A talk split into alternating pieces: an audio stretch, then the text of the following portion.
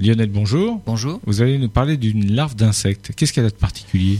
Galeria melonella. Ça, Oui, c'est quelque À chose. vos souhaits. Il va falloir retenir ce nom-là. En fait, tout vient du plastique. Le plastique, c'est un fléau dans notre société parce qu'il se met, parce qu'il met des centaines d'années à se dégrader. Oui. On retrouve des amoncellements de plastique dans tous les océans.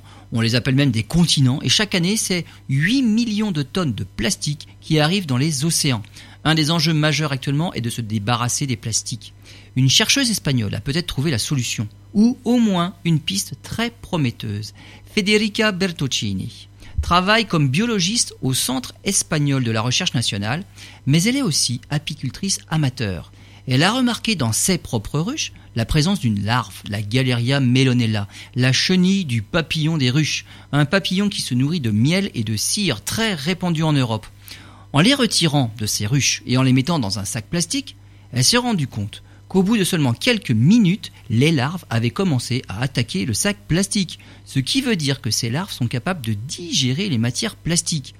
L'idée n'est pas d'élever des quantités industrielles de larves pour leur faire manger le plastique, mais de comprendre le processus qui permet de le digérer, identifier l'enzyme. Il s'agit d'une, s'il s'agit d'une simple enzyme, par exemple, responsable de la dégradation des matières plastiques.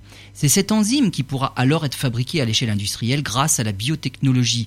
L'espoir est de taille.